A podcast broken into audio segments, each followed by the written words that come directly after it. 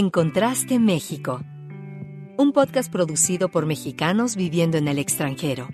¿Qué hacemos? ¿Cómo vivimos? ¿A qué nos enfrentamos y cómo podemos apoyarnos? El día a día de los mexicanos que vivimos fuera de nuestro país. Gabriela Romo y Jorge Rendón conducen este diálogo global. Escúchanos. Estamos contrastando opiniones y encontrando puntos de vista. Hola, soy Gabriela Romo, psicóloga y comunicóloga viviendo en la capital de Estados Unidos. ¿Cómo les va? ¿Cómo están? Yo soy Jorge Rendón, soy comunicólogo, publirelacionista y yo vivo en Reino Unido. Muchísimas gracias por escuchar este podcast en Contraste México que nace del placer de intercambiar opiniones, también experiencias y conversar sobre diferentes temas. Y bien, cuando hablamos de Internet, cuando hablamos de redes sociales, eh, actualmente podemos decir que tienen características muy particulares en, cuanto a la transmisión de información o la comunicación, el marketing, la generación de contenidos, por ejemplo, o también el uso de distintas plataformas. Hay además nuevos conceptos que hemos oído por ahí probablemente, pero que no, no conocemos. Y el término transmedia es justamente uno de ellos. En este podcast vamos a hablar de este concepto, qué es, cómo se aplica, en fin, vamos a conocerlo y entenderlo un poco mejor. Así es, hoy nos acompaña Roger Casas Alatriste desde Madrid, España. Roger es el fundador de El Cañonazo Transmedia, empresa basada en Madrid especializada en la creatividad y producción de contenidos transmedia. Roger también es vicepresidente de Relaciones Internacionales de la Branded Content Marketing Association de España, miembro de la Red de Industrias Creativas RIC CREA y antiguo miembro del Consejo de Innovación Audiovisual. Bajo la dirección de Casas Triste, el Cañonazo Transmedia, fundada en 2010 como una productora digital, se ha expandido y diversificado hasta convertirse en una de las empresas líderes en España en los ámbitos de transmedia y el branded content. Él es licenciado en comunicación por la Universidad Iberoamericana de la Ciudad de México y máster en dirección de la empresa audiovisual por la Universidad Carlos III de Madrid. Desde 1999 ha trabajado en empresas dedicadas a los contenidos digitales como Columbia TriStar, Sports Ya y Mobus TV. Muchísimas gracias por acompañarnos, Roger. Muchísimas gracias, Gabriela. Muchísimas gracias, Jorge. Es un placer estar aquí compartiendo con ustedes. Oye, Roger, pues eh, ¿Qué te parece si para, comenzar con, este diálogo eh, nos platicas un poquito de este concepto que, probablemente haya gente que lo conozca, eh, eh, otros lo habrán oído y otros de plano nada, el, concepto de, transmedia. ¿Qué es? ¿En qué consiste? ¿Para qué sirve? ¿Dónde se aplica? Cuéntanos un poco acerca de esto. Bueno, pues sí, les, les cuento. Eh, transmedia, así como la definición del libro, se refiere a el, hecho de contar historias a través de diferentes plataformas y a través de, diferentes formatos complementarios, es decir, no redundantes, que hacen que la historia sea más eh, completa y que cuenta con la participación de la audiencia. Em, esto, esto que suena un poco como una palabra un poco como muy rara y muy yo lo llamo esto como palabras barrera, ¿no? Dices transmedia y dices, uy, esto es súper digital y esto no lo voy a entender y esto es un poco complicado. Y yo siempre digo que nosotros, los seres humanos, somos seres transmediales por naturaleza. Es decir, que nosotros estamos hechos de historias.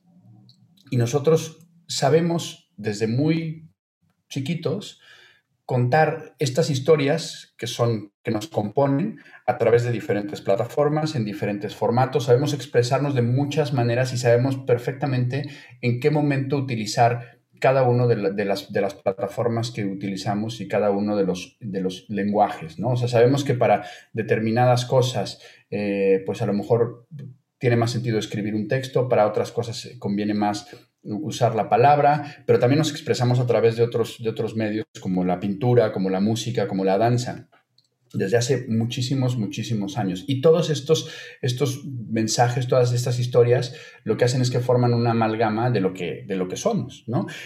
Y sobre todo, además, una cosa que es así como el santo grial de la comunicación transmedia hoy en día, que es la participación, hacer que la gente participe, pues es una, un elemento clave de, de nuestra comunicación personal de todos los días. Yo siempre digo, imagínate que tú te cruzas en, eh, la entrada de tu casa con un vecino y le dices buenos días y no te contesta, pues te genera mucho o, enojo o te deja todo descuadrado, ¿no? O sea, nosotros cuando nos comunicamos esperamos una, respuesta, ¿no?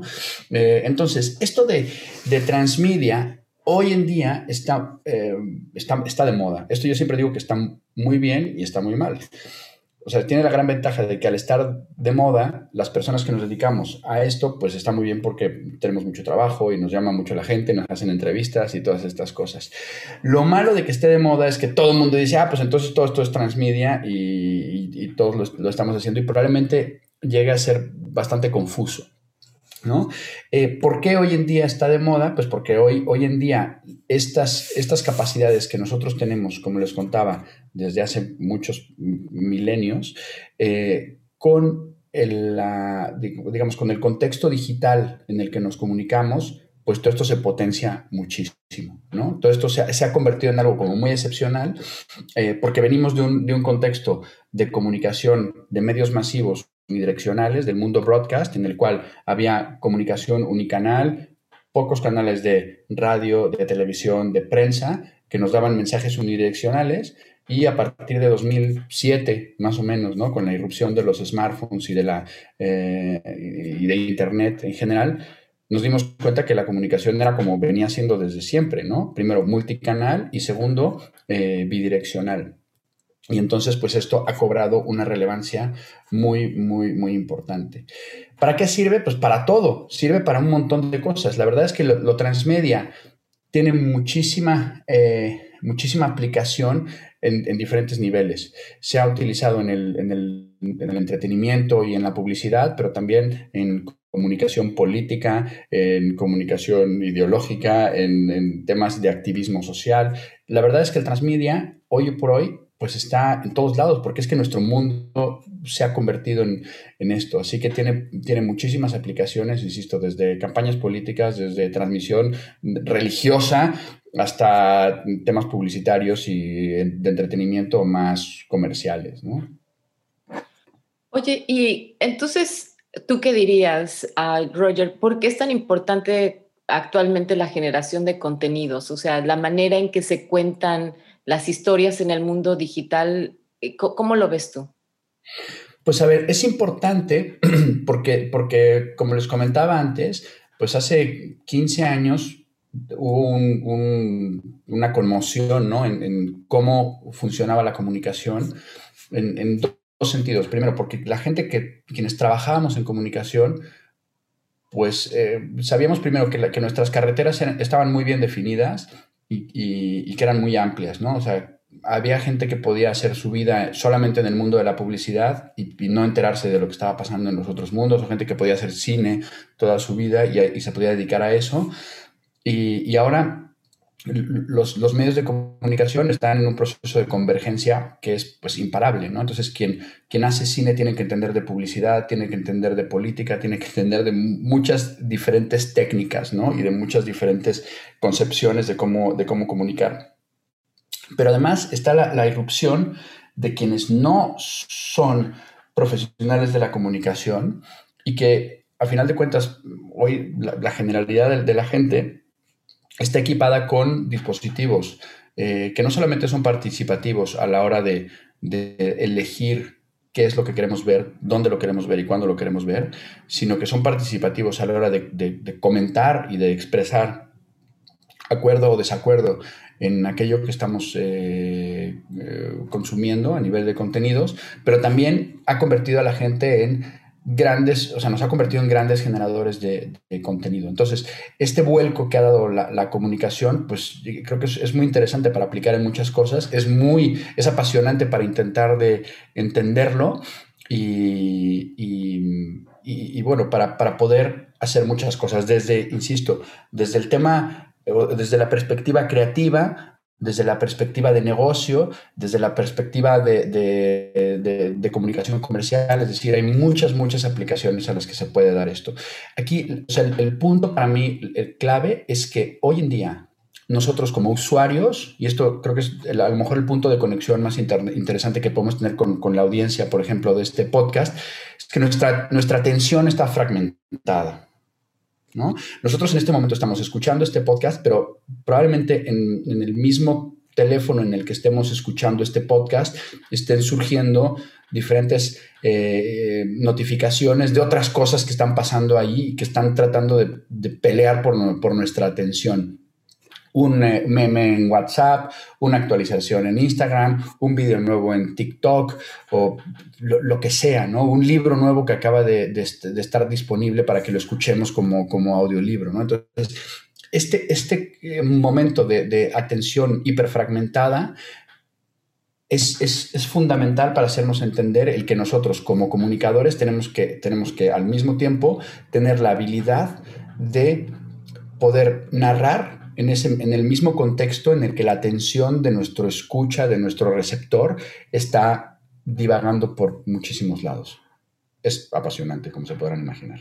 Ok, oye, Roger, claro que sí, estamos eh, entendiendo el, concepto, aplicaciones, cómo funciona este concepto de transmedialidad, transmedia. Cuando, cuando eh, digo, para darnos una idea mucho más clara, eh, para, para, la gente que está eh, apenas entendiendo el, concepto, ¿nos podrías dar un ejemplo de, alguna campaña transmedia en términos generales? O sea, si, si, tuviéramos una empresa, un producto, un servicio, una persona, lo que sea, ¿cómo, cómo, cómo se hace una campaña transmedia? digo, en términos generales, danos, danos un ejemplo. Sí, bueno, primero, para, que para poder tener referencias así como, como mm, referencias globales, ¿no? Por decir, por decir algo, para poder pensar y cuando digan, ah, algo es transmedia, pues es esto. Eh, más allá de campañas, yo, yo lo enfocaría como como, en, como en estrategias, o incluso hay un término que nosotros utilizamos mucho, es el de los universos transmedia, ¿no? Porque en el, en el mundo on demand, muchas cosas eh, en el mundo, voy a hacer la diferenciación, perdón, en el mundo broadcast, una campaña tú lanzabas un mensaje eh, con el que bombardeabas eh, a través del medio o a través de los diferentes medios a mucha gente durante un tiempo determinado. Esto es una campaña, ¿no? A nivel casi casi hasta bélico, ¿no? Vamos a lanzar una campaña. Pero sin embargo, en el mundo on demand, es verdad que hay activaciones y hay cosas que, que funcionan durante un momento, pero que muchas de estas cosas permanecen, ¿no? Permanecen en, eh, la nube o, son contenidos que están disponibles por, un largo periodo de tiempo y en el que la gente puede entrar por diferentes puertas y eh, e irse haciendo, ir, conociendo cada uno de estos contenidos. perdón, regreso otra vez y digo, el, ejemplo mm, tal vez más, más difundido de algo concebido de forma transmedia es el universo Star Wars, ¿no? Entonces, tú tienes ahí primero una película que luego se convierte en una saga, que es una trilogía, pero luego se hace una secuela, se hace una precuela y tenemos nueve películas. Pero además de esas nueve películas, pues cualquiera que tenga el, canal de Disney Plus, pues va a ver que ahí hay muchísimas otras historias eh, que complementan a esta, historia. Además de, de temas puramente audiovisuales, pues hay desde obviamente merchandising, hay libros, hay hoteles temáticos, hay, bueno, cualquier cantidad de, contenidos, eventos, ¿no? Fanfiction, muchísimas cosas que se han generado alrededor de, este universo, que es un universo, yo diría, ya casi casi perenne, ¿no? O sea, evidentemente, pues hay cada año un gran lanzamiento de una nueva película o de alguna nueva, de algún nuevo contenido de la, de la franquicia Star Wars, pero ahí ya existen un montonal de, de cosas, ¿no? Entonces son historias que se van complementando, donde termina una, empieza la otra. Este personaje que sale cinco minutos en esta película tiene una, este, un spin-off en el cual conocemos su vida, eh, su pasado y su futuro, etcétera, etcétera. Entonces, pues bueno, hay, hay muchísimas bifurcaciones y muchos caminos por los que te puede llevar la historia. Em, aterrizado esto a, un, a una realidad más cercana a nosotros, claro, todo el mundo dice, ah, pues qué bonito hacer Star Wars, pero pues eso es una cosa que es muy complicada de abarcar o es, un, negocio eh, global, una franquicia global. Yo, yo, lo que diría es, oye, pues mira, cualquiera hoy en día que quiera tener una, una acción de comunicación, tiene que pensar que su público objetivo está realmente compuesto de muchos públicos objetivos. En el mundo broadcast esto era muy sencillo porque pues tú decías, oye, pues mira, como todo el mundo estamos viendo tres canales de televisión, pues sabes que si, si, haces tu campaña en dos de los medios, pues ya la hiciste, ¿no? Pues todo el mundo te va a ver, ¿no? Este momento de, eh, del peak attention, ¿no? O sea, cuando tú tenías unos ratings tremendos en televisión y tú sabías, o en prensa o en radio, y tú sabías que para conseguir la atención de la gente, pues era hacer un anuncio y darle al play y, pautarlo en un medio masivo. Ahora eso es mucho más complicado porque, como lo decía antes, la atención, nuestra atención está repartida, está fragmentada, está atomizada en muchos pequeños momentos que le dedicamos a muchos pequeños medios. Eh, y entonces, por otra parte, también somos, somos electores compulsivos de qué es lo que queremos ver, dónde lo queremos ver y cuándo lo queremos ver. Por lo cual esto complica muchísimo el trabajo de esa conexión que se quiere generar desde cualquier punto de vista, insisto, desde el punto de vista del entretenimiento, como podría ser Star Wars, de una marca comercial de refrescos, de un candidato político o de lo que ustedes quieran. Entonces, en lugar de, en lugar de pensar que mi target es eh, hombres y mujeres de 25 a 75 años, eh, A, B más lo que tú quieras, eso ya, eso ya no tiene sentido en este, en este mundo fragmentado que tenemos. Entonces nosotros tenemos que pensar en, lo que llamamos nosotros content personas, ¿no? que se acercaría un poco al ejemplo de los buyer personas, que es eh, cómo, cómo subdivides tu audiencia en diferentes arquetipos que definen la forma en la que se consume una historia, en la que se consume un medio. ¿no? Entonces, a, estas, una vez identificados estos sub-targets o estas buyer personas o estas content personas, como les quieran ustedes llamar, eh, entonces indagamos un poco en cuáles son, qué es lo que le interesa a cada una de estas personas, ¿no? ¿Qué le llama la atención? ¿Qué es lo que busca en Internet? ¿Con qué, ¿Cuáles son los memes o cuáles son los contenidos que comparte y que redifunde? Y a partir de estos intereses, es decir, teniendo el foco no en lo que queremos contar, sino en qué le interesa a la gente que está demandando contenido todo el tiempo, entonces pensamos en cuáles son los valores o, los intereses de lo, que nosotros como narradores queremos contar y vemos cuáles son esos, puntos de convergencia entre lo que le interesa a mi público y lo que me interesa a mí contar.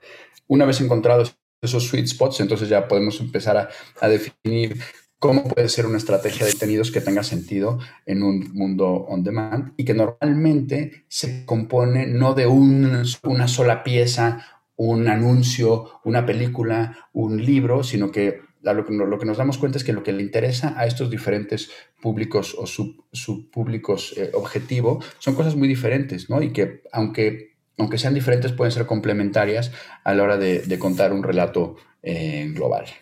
No sé si me enredé demasiado, pero así es como un poco funciona el asunto. No, no, no, para nada, Roger. De hecho, esto me lleva a la siguiente pregunta. Hablabas de los medios de comunicación tradicionales, ¿no? Y también los digitales. Y en tu opinión, Roger, eh, ¿cómo ves la tendencia de esto? O sea, conviven de alguna forma, pero tú lo ves como hacia dónde va. No sé, ¿tú, tú qué opinas? Pues yo creo que eh, lo que comentaba antes, eh, estamos entrando, digamos, en la convergencia de, los medios. Siempre hay esta, como esta tendencia que, además es muy, muy norteamericana de eh, video kill the radio star, ¿no? De, que una cosa nueva tiene que aniquilar a la, previa, al status quo. Y yo creo que las cosas no, funcionan así. Yo creo que los medios tradicionales, que son eh, organismos robustos, ¿no? Eh, tienen el tiempo y la habilidad de eh, integrarse o de integrar los nuevos medios digitales en sus ecosistemas. Entonces, yo creo que los medios tradicionales, la televisión, la prensa, el radio, han aprendido mucho del mundo digital y ahora yo creo que lo que estamos viendo es una convivencia, yo diría bastante, eh, armónica, yo lo veo desde el punto de vista de un productor transmedia, entonces para mí me resulta armónica. Seguramente al director de una emisora de radio o al director de un, de un periódico impreso, igual no resulta tan armónico, ¿no? Y a lo mejor está un poco más preocupado. Pero yo creo que, yo creo que esta, eh, lo, que, lo que acabará sucediendo, yo supongo, es que cada medio irá sirviendo o irá funcionando para determinadas cosas muy específicas y que para lograr una comunicación completa, una comunicación armónica y relevante, se tendrá forzosamente que echar la mano muchos medios o de, diseminar mensajes eh, específicos a través de cada uno de estos medios, es decir, comunicar a través de un, enfoque transmedia, ¿no? Lo que nosotros llamamos la, narración total, ¿no? O sea, ¿cómo hago para que mi mensaje llegue de la forma adecuada a través de, de todos estos medios?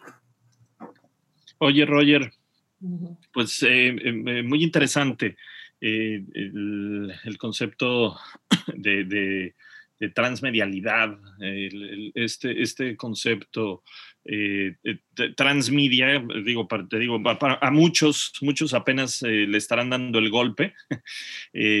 pero, pero bueno, definitivamente es, una tendencia, como, como dices, y, parte de, tu actividad profesional es, bueno, no parte, sino tu actividad profesional va eh, en función de esto. Es decir, tú eres el CEO de una empresa eh, basada en Madrid, de esta agencia que se llama el Cañonazo Transmedia. Eh, ¿Nos platicas un poco de ella? ¿Cómo nace? ¿Qué es lo que hacen? Obviamente, bueno, eh, parte del, del, eje es transmedia, pero, pero que nos cuentes un poquito más del cañonazo transmedia. Perfecto, pues muchas gracias.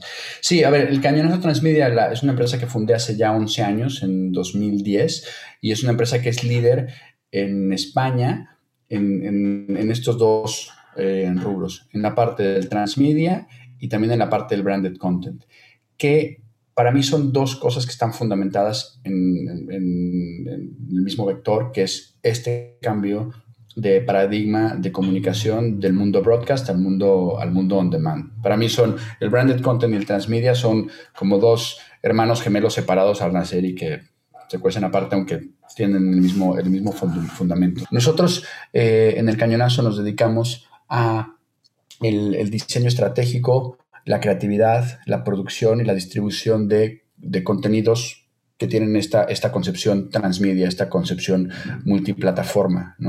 Em, esto lo, aplicamos con una diversidad muy amplia de clientes. Trabajamos desde con marcas, marcas comerciales, trabajamos con empresas de entretenimiento y también trabajamos con, instituciones eh, que tienen esta misma, eh, esta misma dolencia o esta misma necesidad de comunicarse en este mundo de atención eh, fragmentada. ¿Ok? Entonces, eh, nosotros eh, tenemos la empresa diversificada en tres partes. Una parte es una productora en la que nosotros producimos contenidos yo diría por encargo, ¿no? O sea, gente que necesita, oye, quiero comunicarme, quiero hacer un podcast y no sé cómo hacerlo. Eh, necesitamos hacer una serie de televisión, necesitamos hacer unos TikToks, necesitamos hacer lo que sea y entonces acuden a nosotros para que nosotros, desde la técnica de producción y la creatividad, eh, les, resolvamos este, este problema. Entonces, producimos muchísimas cosas. Luego tenemos una secundaria que es sería más parecida a lo que sería una agencia de branded content. Eh, entendamos branded content como ese como la, producción o los contenidos que están producidos o coproducidos por una marca y que tienen el, objetivo, el, generar vínculos con las personas a través de los valores de la marca. Es decir, no hacemos anuncios, aunque de vez en cuando nos encargan anuncios y los producimos, pero el branded content nosotros lo consumimos como contenidos que sean relevantes, contenidos que sean eh, interesantes, ya sea porque sean entretenidos por sus valores de entretenimiento o por sus valores de utilidad, ¿no? Cosas que la gente eh, necesite y que eh, estén producidos o coproducidos por las marcas. Y luego la tercera parte, que sería más parecida a un, a un estudio creativo en el que nosotros desarrollamos contenidos propios, ya sean series, podcasts y demás, que nosotros vamos y le eh, vendemos a estudios o a productoras o a, eh, o a plataformas digitales, eh, como podrían ser plataformas OTT o plataformas de, podcast. ¿no? Entonces, el negocio está diversificado en estas tres áreas que obedecen, digamos, al, mismo, al mismo know-how. Yo siempre lo, defino como, un, como si fuera un restaurante que tiene tres puertas. ¿no? en, en, el centro tenemos una cocina donde están nuestros eh, productores creativos, que le llamamos este, a este como este modelo híbrido de, pensamiento en el cual tenemos personas que son al mismo tiempo creativos, pero al mismo tiempo productores, es, es decir, al mismo tiempo son gente eh, pues con, con, con, ideas y que desarrolla eh, eh, conceptos creativos, pero que al mismo tiempo los puede llevar a cabo, los puede producir. Y cada una de estas tres puertas eh, recibe clientes o buscamos clientes con estos eh, tres diferentes eh, enfoques, ¿no? Entonces, ¿esto en qué resulta técnicamente? En que pues, nosotros podemos hacer desde, estamos haciendo desde series de televisión, por ejemplo, ahora acabamos de estrenar una serie que se llama Lucía en la telaraña, que la estrenamos ahora en el Festival de Cine de Málaga.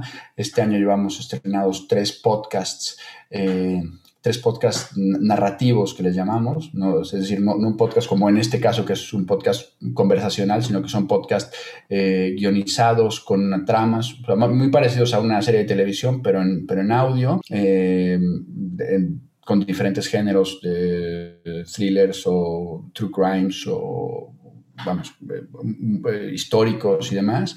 Y, este, y bueno, para Acabamos de anunciar también que para después de verano vamos a estrenar un documental también sobre fútbol femenino eh, que se llama Campeonas y que hemos estado rodando ahora en Mundo Pandemia en seis países europeos, en eh, eh, Inglaterra, Suecia, Italia, Alemania, España y, Francia.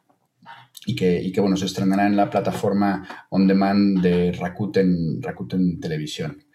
Eh, es decir, que mm, no, no paramos, ¿no? No paramos, no damos abasto y la verdad es que estamos muy contentos de, de, pues, tener este liderazgo que les comentaba y, de poder además, eh, pues no sé, compartir nuestro, nuestro conocimiento en, foros como este, ¿no? No, buenísimo. Eh, te deseo la verdad el, mejor de los éxitos. O sea, estás abarcando así que como que todos los frentes.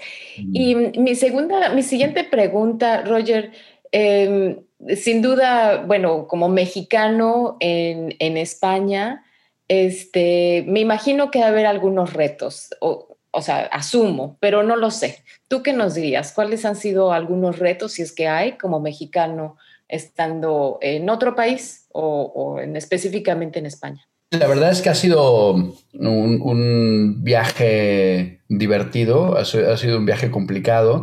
Yo voy a cumplir ahorita, la semana que viene cumplo 20 años de haberme cambiado para acá. De hecho, este, hice yo mi, examen profesional ahí en, la Ibero eh, y al día siguiente iba a volar, pero no pude volar porque el popo tuvo una exhalación de cenizas, entonces no pudo salir mi vuelo, pero a los dos días estaba volando ya para acá y desde entonces ya estoy instalado aquí en Madrid. Y, y, sí, la verdad es que sí es cierto que al principio fue bastante complicado y, yo te diría que sigo aquí porque, primero, porque soy bastante terco eh, y me gusta mucho cómo se vive aquí en este país, en esta ciudad y pues al final de cuentas la acabé, este, eh, cumpliendo mi objetivo de, quedarme por estos, por estos rumbos. Em, pero sí, al principio fue muy, muy, muy, muy complejo.